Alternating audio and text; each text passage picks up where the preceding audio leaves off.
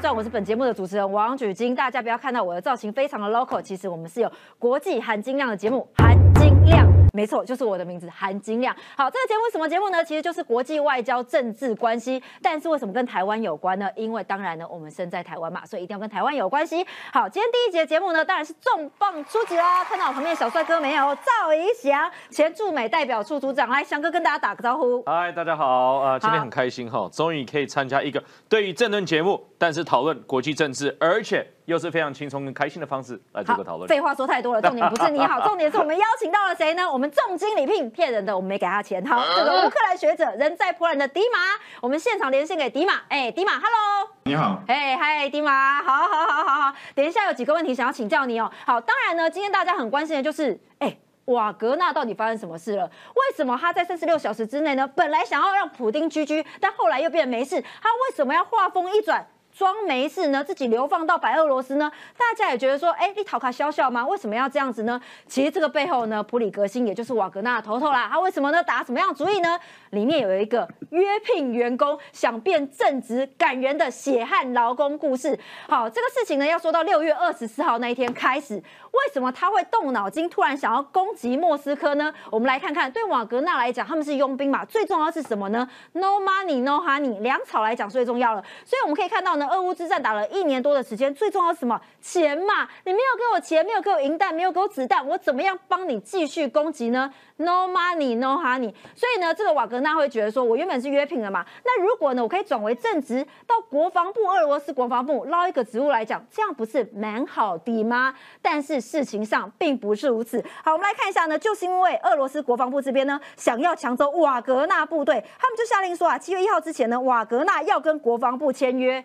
奇怪呢，哎。你一年给我十亿美金，我干嘛要跟你俄罗斯国防部签约？所以呢，他当然想说，我如果可以在国防部里面谋个一官半职，我是不是可以收了更多钱在口袋里面？这样不是更好吗？但是呢，国防部现在啊，包括这个国防部长邵伊古，当然不是这样讲的啦。哎，正职员工，你约聘人员呢？你想要来抢我位置，当然不是那么简单的。好，我们就来看呢，所以约聘想变正职，想要取而代之国防部的人嘛，甚至还说有窝里反的情况。为什么这一个行动差点会成功呢？其实瓦格纳的头头呢，普里格辛，他主要想要 KO 掉两个人。来，我们来看一下三大男主角。第一个呢，就是俄罗斯的国防部长不小心比掉了。好，我们来看一下，欢迎之笔哈。好，俄罗斯的国防部长绍伊古，这是第一个人。第二个呢，呢，也就是一月刚刚上任的参谋总长格拉西夫。好，大家都知道了吗？这两个人呐，帮助俄罗斯来讲可以说是弱弱的，因为差点被乌克兰给 KO 啊。所以普丁当然对这两个人很生气，但没有办法，这两个人是嘎底狼，没有办法消灭掉，所以恨在心里，有苦也难开。但是重点来了，好，我们来看一下格拉西莫夫呢，其实他还有个前任的什么呢？前任的参谋总长，他是谁呢？苏洛维金。好，他因为是之前呢乌克兰战争最高的指挥官，所以呢现在就有个传说说，其实啊俄罗斯是有内斗的。为什么呢？因为其实呢就是瓦格纳军团呢，他想要跟这个苏洛维金两个人一起合体嘛，我们一起合作，赶快把俄罗斯的国防部长给干掉。这样子一来的话，哎。大家不是就有正直的位置所在了吗？你可以当总经理，我也可以当 CEO 啊，大家都可以分一杯羹。但是事情就是没有那么简单，因为你还要看看普丁挺的是谁嘛。好，我们就来看一下这场战乱到底是从什么时候开始的呢？有趣的是呢，哎，俄罗斯人举手欢迎，拍拍手，瓦格纳军团的加入哦。为什么呢？好，我们来看一下第二支笔又断掉了，到底要掉几支笔？第三支笔来了啦。好，我们来看一下呢。其实呢，这个瓦格纳军团呢，本来是到乌克兰这边，对不对？本来是进攻这边，但突然呢，在二十四号那一天呢，就突然跑到这里。这个地方叫什么？你也知道，俄罗斯的地名很难念哦。来，跟我一起念罗斯托夫。为什么叫做罗斯托夫呢？这个地方不是生产螺丝的，重点是这个是俄罗斯南方军区总部。军区总部你会想到什么呢？没有错，它就是俄乌之战在南部的大本营。所以那个时候呢。他突然呢，瓦格纳军团就推到这边，距离莫斯科只剩下多少的距离呢？一千一百公里的距离哦。呃，那个时候说逼近到中继站呢，再来到这个佛洛尼斯，也就是这里非常重要的军事设施。好，你看呢，他跑到这个中继站呢，那个时候距离莫斯科差不多两百公里哦。一进沿着 M 四公路来，只剩下两百公里。大家知道两百公里是什么概念吗？没有错。就是差不多嘉义要到台北这么近的概念啦，只差两百公里，普丁就差点居居了。所以普丁当然想说，哎，奇怪，你本来是我们养的，不是狗狗啦，本来是我们养的军队哦，那你怎么可以叛变呢？那普丁当然会北宋啦，普丁北宋的时候就全员轰炸，怎么样轰炸呢？好，我们就来看一下，为了要阻止这个瓦格纳军团呢步步逼近，因为这个瓦格纳军团嘛，刚刚看到是由这个 M 四的公路呢慢慢往上走的，所以他怎么做呢？哦，好，帽子有点重，我们就来看一下呢，他居然哦不顾安危哦，直接炮轰。这个乌克兰这边的公路，那大家也想说，哎，不是啊，M 四公路上面其实已经到俄罗斯的境内了，那等于是呢，普丁完全不顾俄罗斯人的死活吗？没有错，我普丁大帝呢，我随便人都轰炸，我干嘛要管你俄罗斯人死活，对不对？所以呢，他就直接轰炸。那这个时候网友也是，呃，这个俄罗斯的这个民众也是蛮担心，想说，哎呦，普丁哎，你不是我们的爹地吗？你怎么连我们都炸？这样子一来，大家不会觉得心慌慌吗？没有错，其实俄罗斯人呢，其实可能早就对普丁蛮不满的哦，所以呢，就觉得说，哎，你怎么连当地人都轰炸呢？而且这个轰炸情况也相当夸张哦，出动了多少呢？五百公斤的炸弹呢，就把这个现场炸出了一个一个大天坑，为了要轰炸瓦格纳的这一些战车。好，结果呢之后呢，大家想说。俄罗斯如果遇到了瓦格纳的叛变，那一定是里面非常不安嘛，动荡不安嘛。那乌克兰有没有可能趁机造反呢？也不是说造反，因为他们早就已经打很久了，所以乌克兰有没有可能哎开始反？呃，应该说已经要获得胜利了嘛，对不对？只差一步就获得胜利了，所以俄罗斯当然要杀鸡儆猴啦。好，突然呢就来到这个。炸毁了乌东这边的餐厅，至少九个人死亡，六十个人受伤。而且大家知道普丁有多残忍吗？我觉得非常非常过分，因为九个人死亡里面包括三个是孩子哦。大家知道呢，这个炸弹哦一飞到这边哦，现场是断垣残壁，而且全部都是瓦砾堆。没有想到大家好像也习惯说这个普丁那么样的残暴哦。这个炸弹一飞进来之后呢，大家也就是很平静的在扫这些炸弹啊、瓦砾堆啊、一些碎片等等，因为大家都已经习惯了。可是重点来了，好，当这个瓦格纳军团呢跑到这个 M 四公路的时候呢，哎，这个罗斯托夫的地方哦，居然大家是给他拍拍手哦，而且呢，其实呃瓦格纳军团呢对当地的人民呢是相当的礼遇的，因为现场呢只有封闭这个军事大楼而已，旁边还有自由通道，所以瓦格纳军团等于是对俄罗斯的民众来讲是礼遇有加，所以这些俄罗斯人呢当然就拍拍手啊，欢迎木马屠城哦，欢迎这个瓦格纳军团的。进入好，尤其到了这个呃佛洛佩尼斯呢，更是一样哦，因为这里只有封锁这个他们的军事设备嘛，所以来到佛洛尼斯呢，大家也说，哎，奇怪，一百八十名的俄罗斯士兵放下武器，哎。这不等于举手投降吗？直接让他沉进莫斯科啊！这样普丁想说啊，那唔丢啊！好，感觉起来呢，俄罗斯的民众就对瓦格纳来拍拍手。那这样子的话，我普丁政权不就居居了吗？但是其实瓦格纳军团并没有要消灭普丁哦。但是现在他们是这样讲的，他们说我只想要得到我们应有的权利嘛。但大家就问到一个问题。既然已经有第一个军团，还是那么大庞大的军团，连普丁这个豢养的忠心耿耿的军人都可以窝里反了，那接下来普丁的政权是不是有所疑虑呢？哎，这个问题呢，我们就要请教一下迪马了。刚刚说了那么多啊，如果俄罗斯人也不支持普丁的话，那普丁可以撑多久？嗯，不知道，真的不知道，因为是俄罗斯的内部的情况现在更难观察。嗯，但是我觉得现大部分俄罗斯人还是还是支持他们的政府，还是支持普京。所以你看看啊，普丁是不是很多人就说啊，为什么你看他培养瓦格纳军团那么久啊，那瓦格纳为什么要进攻呢？这一次他反抗的理由到底是什么呢？就是瓦格纳，瓦格纳是算是比较特别的。私人军事服务公司，嗯，因为全球全球有很多这样的公司，美国、中国、另外的国家也有。但是之前瓦格内算是一个俄罗斯的工具，也是不仅算是跟美国人很好的朋友，嗯，所以那时那时候就是二零一三一四年，就是瓦格内算是一个俄罗斯的。非正式的工具，比如说在非洲，在乌克兰，嗯，呃，那那些地方，俄罗斯的军队不能参加，或者对他们来说很很危险参加，就是瓦格纳公司做的比较的惨的工作，如果这样可以说。所以你的意思是说，这一次瓦格纳的行动，其实对乌克兰来讲，你们也是蛮开心的哦。呃，可以这样说。因为，因为我们都是觉得这个这个乱逆会帮乌克兰军军队也会分分呃分离俄罗斯的俄罗斯的军呃军队，因为瓦格纳佣兵算是俄罗斯军队最有有效之一。叛变之后，好像大部分佣兵会离开俄罗斯，离开俄罗斯的军军队，这对对乌克兰的反攻有有很大的利用。那你觉得普京这样子还有机会再奋起吗？还是这里面就是一个内部危机呀？我觉得俄罗斯就是有力量的，现在的普京加川他还有这个力量，所以俄罗斯支持他。瓦格纳的旁边表示，俄罗斯还有另外的有力量、也野心的人，普京呢还能控制这些有心的人，就是俄罗斯支持。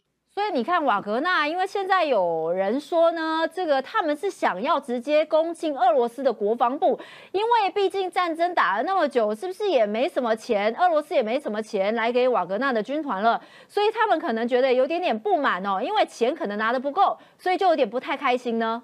嗯，我觉得这这个矛盾有历史的蛮久，因为是这个矛盾从叙利亚开始。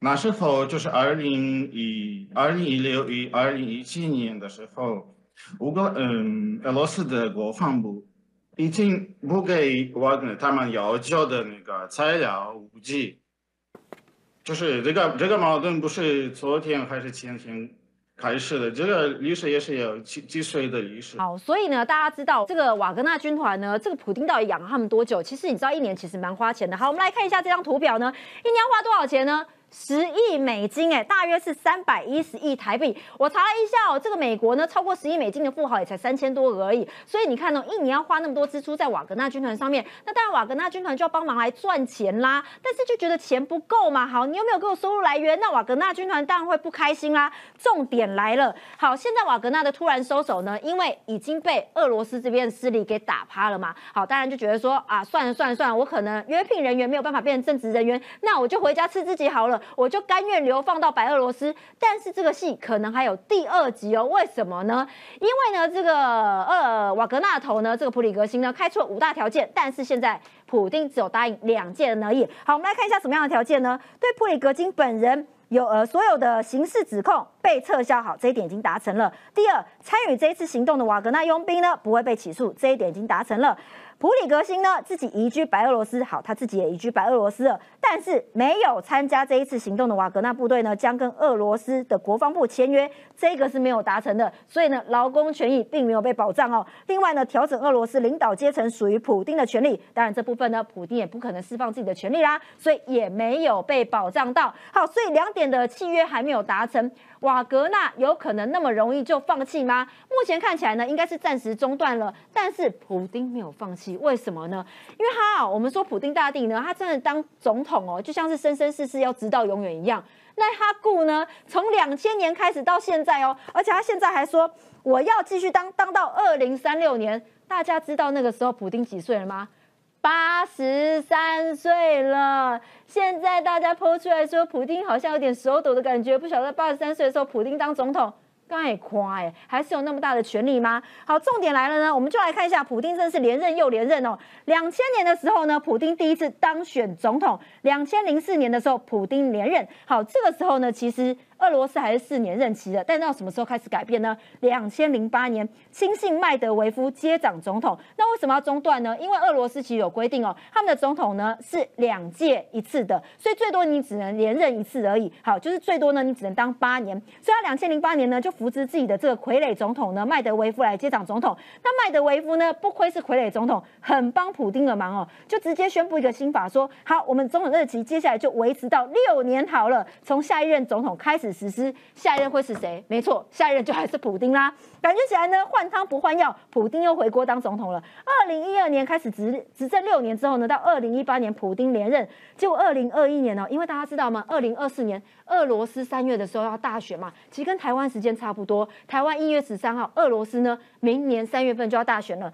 好，所以你看到普丁回国当总统之后呢，二零一八年继续连任，那这个时候呢，普丁又签署新法，说让他可以再竞选连任，再。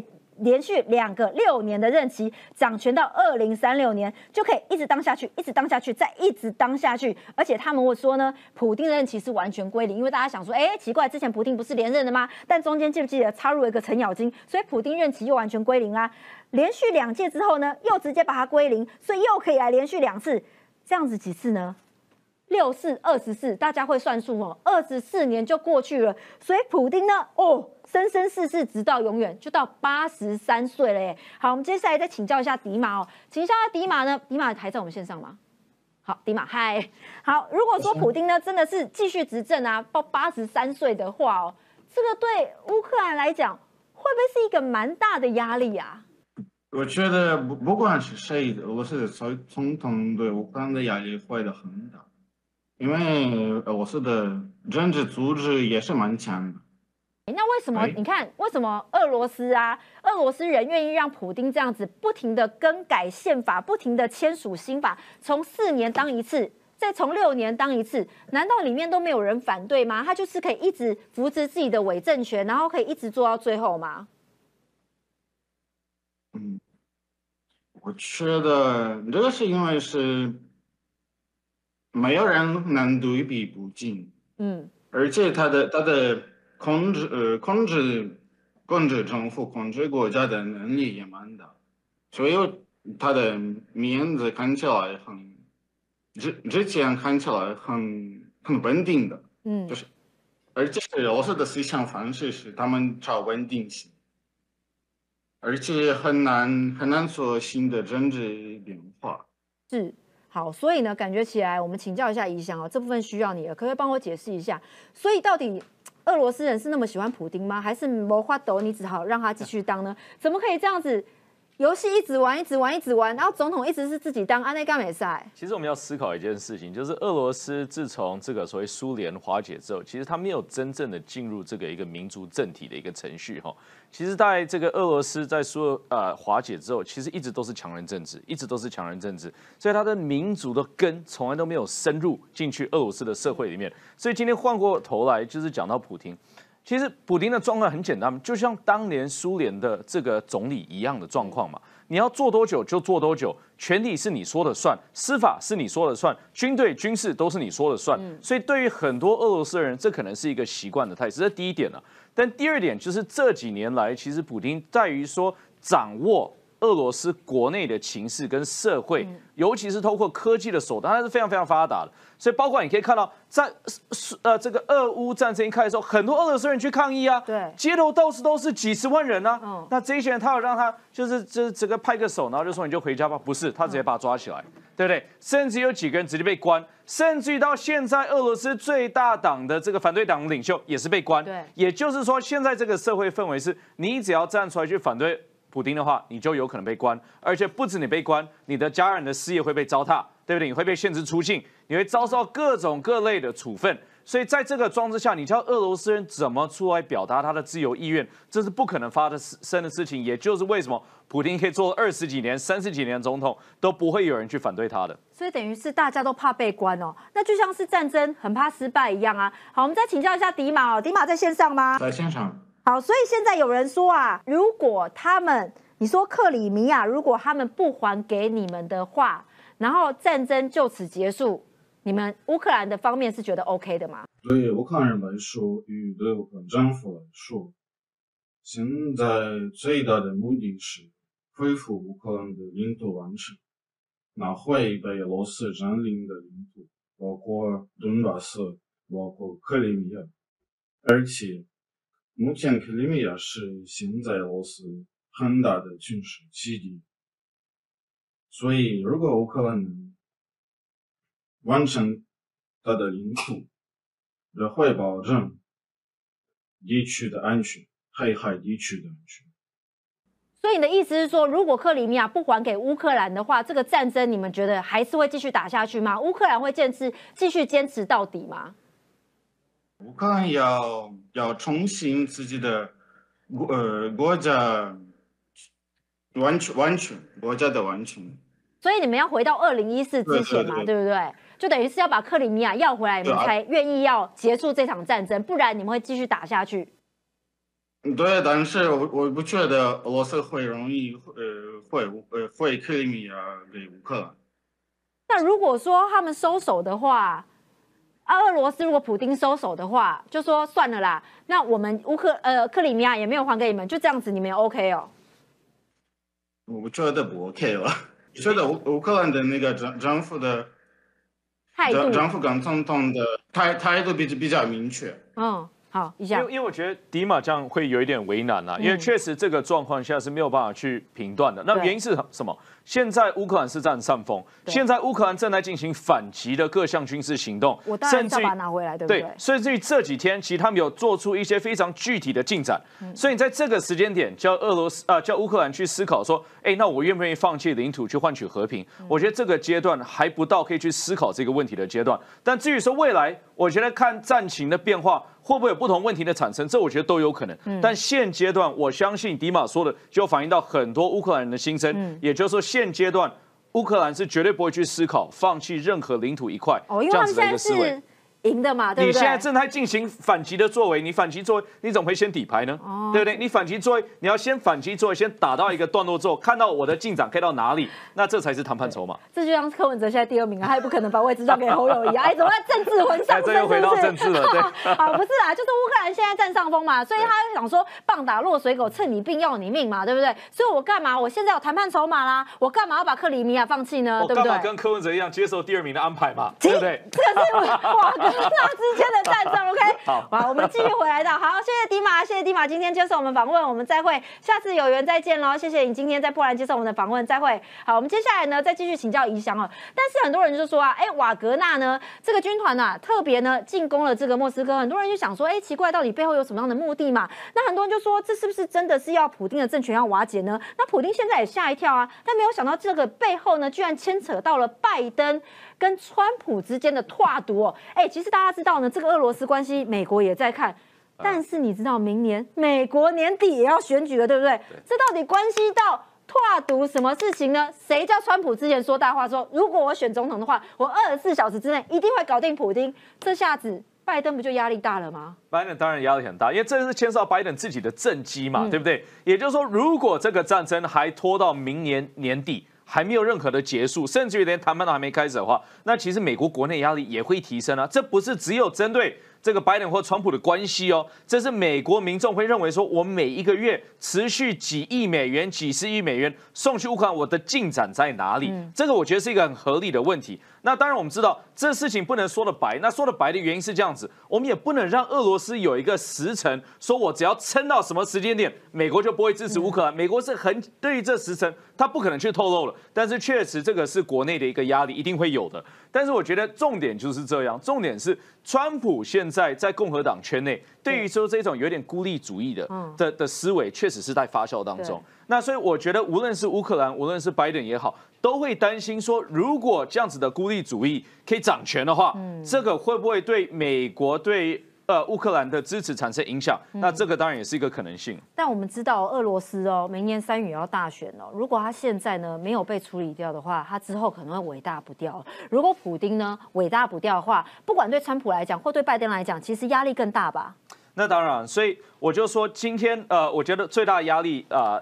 的释放点应该就是这一次乌克兰的一个反击的行动，因为乌克兰这一次反击行动，我觉得大家都有期待，说一定要达到进展。你达到进展的话，第一个你可以说服所有这些西方国家，说我支持乌克兰是有具体的行动、跟具体的动作、跟具体的成效。嗯，但是如果这一次的行动没有办法达成太多进展的话，那大家会思考说，那是不是现在只剩所谓的和平的一个谈判呢？所以我觉得这个完全取决在接下来几周的时间。那我觉得泽连斯基讲的非常清楚，我们现在还没有把主力的部队全部都投入战争当中，现在他们主力部队还在探索，看说哪里有弱点，哪里是俄罗斯可能在防备上做的不不够齐全的地方。那之后可能会全部涌入这样子的一个所谓的啊，在前线的一些弱点上，但是现在的重点就是这个时间点还没到。嗯，我相信乌克兰会非常谨慎处理他接下来主力部队要攻往哪一个方向。的所以请教一下一翔哦，所以你看哦，美国、中国跟普丁自己到底怎么样看瓦格纳这一次的行动呢？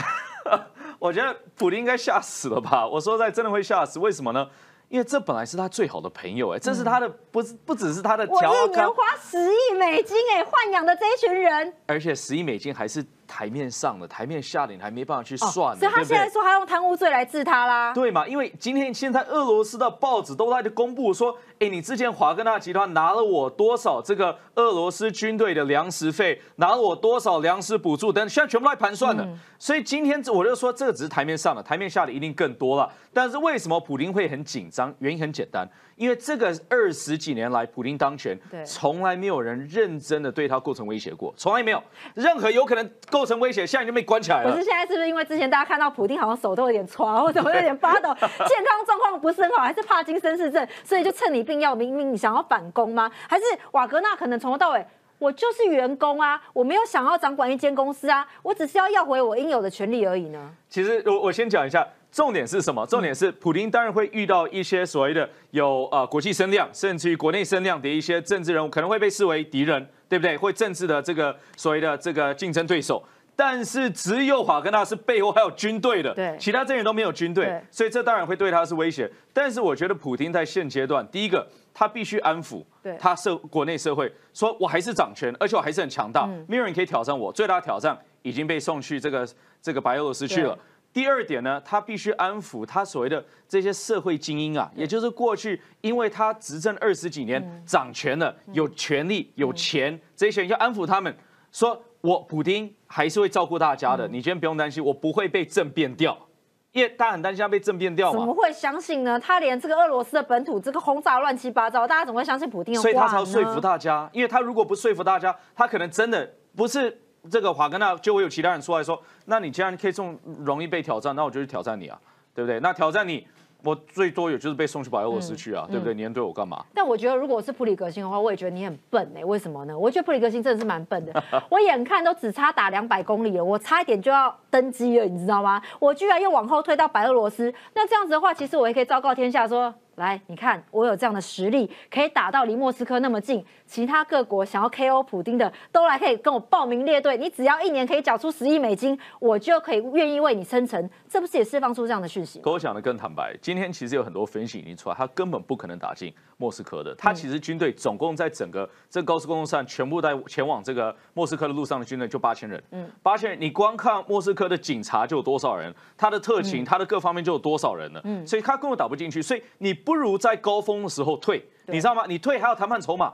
今天还有白俄罗斯总统会打给你，可能到时候还有钱各方面的交换条件都不知道，但是至少有谈判筹码。你今天如果真的打进去莫斯科，然后你失败了，你不但是被关，甚至于是被杀，甚至于有可能整个华格纳集团全部解散。所以这个是他玩不起的风险。好，但是呢，你看这一次的俄罗斯事件呢，让中国也觉得很不安呢。我们刚刚说到美国，川普、普丁呢，呃，川普跟这个拜登当然是普丁为眼中钉，但是习近平对于这次的事件是什么样的态度呢？因为现在哦，就有这个呃，中国驻欧盟。大使说，中方不反对把克里米亚归还给乌克兰，尊重领土的完整。哈，中国故意讲这句话，你有没有觉得有耳朵有点刺呢？那他为什么在这个时间点特别讲这句话呢？我觉得中国现在呃，第一个啊，我觉得他们看整体的情势啊，就是好像普京已经没那么稳了。那很稳的时候，就说哎呀，我们的这个友谊是无限制的啊，这个中俄之间我们就是联邦关系等等盟友关系。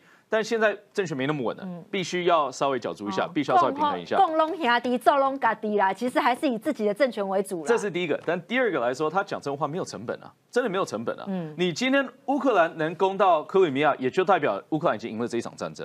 对，那所以你讲这句话是废话嘛，对不对？那如果今天乌克兰没有办法去攻下克里米亚的话，那也也没有任何事情改变了，对不对？现况也没有改变。所以对中国来讲，反正你俄罗斯不见就不见，关我屁事啊！反正换了一个政权，我只要有生意跟你做就好了啦。不是，就是代表说，如果克里米亚真的有可能要还给这个俄呃给给乌克兰，就代表普京政权差不多也要歼灭了。所以你的意思是说，中国是在装好人喽？我中国是在没有成本的状况之下装好人。哦，对。所以他也不代表支持喽。我就是，我就说，他说这句话，你他知所不知，你也不知道他内心是想什么。但至少他说出这些话是廉价的，是没有任何成本的。但这一次来讲，北约其实是蛮紧张的，因为他们现在呢，可能在东欧这边呢，想说，哎呦，瓦格纳又回到了这个白俄罗斯啊，是不是北约这边呢也开始有一些布局呢？因为你看德国呢这边就准备要派四千名兵力啊，常驻立陶宛啊。那英国高层也说呢，随时做好准备，面对俄罗斯突然瓦解的可能性，万一。普京政权突然瓦解的话，其实各国是开心还是会紧张呢？我觉得大家会又开心又紧张。那开心只是因为普京本身就是让世界不悦嘛，对不对？但是紧张的原因就是基本上就是他的核武，因为毕竟你俄罗斯的核武比美国还多，俄罗斯几千颗核武就放在那里，你只要有两颗核武消失的话，我跟你说，世界就付出惨不忍睹的代价了。所以今天当时大家很担心，受瓦格纳集团直接去攻进这样子他的这个所谓的南部军管中心之后，担心就是说他会掌握核武，那掌握核武之后就会带来不确定的因素。所以这是一回事，但另外一回事，为什么现在呃北约非常关注白俄罗斯的状况？很简单。现在华格纳集团只有一个可能性来反悔到自己的崇高地位，那是什么呢？那是再从白俄罗斯参战。嗯，你如果参战的话，再参战的话，反而你俄罗斯人是很多是支持的。我觉得说华格纳集团就是我们英勇的一个一个在义勇军啊，义勇军直接 KO 普丁啊。等哦，没有没有。他现在已经没有办法去 KO 补丁了，所以他只能把焦点再次转回到乌克兰上。所以他在乌克兰，如果在这个在这个战场上可以达到得到胜利，可以达到一些成果的话，反而这个会再次让华格纳集团的地位在俄罗斯人的眼中。可以变得更高。但要推到白俄罗斯，我干嘛要重新再战一次？我就没有钱啊！为什么我要再战一次？我干嘛为你卖命啊？不是，这就很简单，就是谈一个条件嘛。因为毕竟他也是一个军队，他其实两万五千大军呢，嗯，真的是大军。你看我们台湾一个旅三千个人，嗯，他九个旅耶，八九个旅耶，八九个旅，你说他不重要吗？他当然重要。所以至于说能不能谈出一个结果来，我没有办法去揣揣测。但是确实，华格纳集团的后续使用，我相信现在是白俄罗斯、俄罗斯当中共同在思考的一个重点。那最后他们下场会是什么啊？这个很难说了，但是我集中猜测，呃，两个可能性啊。第一个可能性就是这个华格纳集团的这个首脑啊，嗯，他就直接消失了，被毒死了，这是一个可能性啊。那现在大家有这样讲，也是很有可能的。那第二个可能性就是他透过各种方式，还是可以重返。他的政治地位，他的军事地位，相安无事就是了。对，然后可以持续的在政治上生存下去。嗯，所以大家也说这件事情，因为俄乌之间的战争，大家也在看中国跟台湾之间嘛。那你觉得哦，这件事情既然让习近平这么紧张的话，那给台湾一些什么样的故事呢？啊，就是我们应该要鼓励中国都用佣兵啊，用他的佣兵啊，对就花大钱砸钱就对了，对不对？砸钱，然后最后搞不好是进军北京，不是台北。没错，所以习近平也可能差点居居喽。所以。习大大养佣兵是正确的，爱养多少啊？啊，两万五以上啊。两万五以上哦，他要从哪里找啊？啊，到处都可以找，没有关系。其实到到处都可以了，到处都可以哦。对，而且他的军营应该最好是要放在北京周边的。哦，对对对，这样回军营的时候可以顺便政变一下。但中国失业率现在蛮高的，还有钱养佣兵吗？这就很大的问题哦。那就讲这青年叫青年兵来当佣兵不就好了呢？给你钱去当兵。你知道俄罗斯当时是在这个监狱里面找的嘛？对不对？啊，对对对。中国现在确实是这失业率很高，所以可能不用到监狱了。中国年轻人，加油喽！不要只想着要重返福茂哦，你们要加油。好，这是今天的第一集《包今天外传》，希望你喜欢今天的题目，记得按赞、开启小铃铛。我们下次再见，拜拜。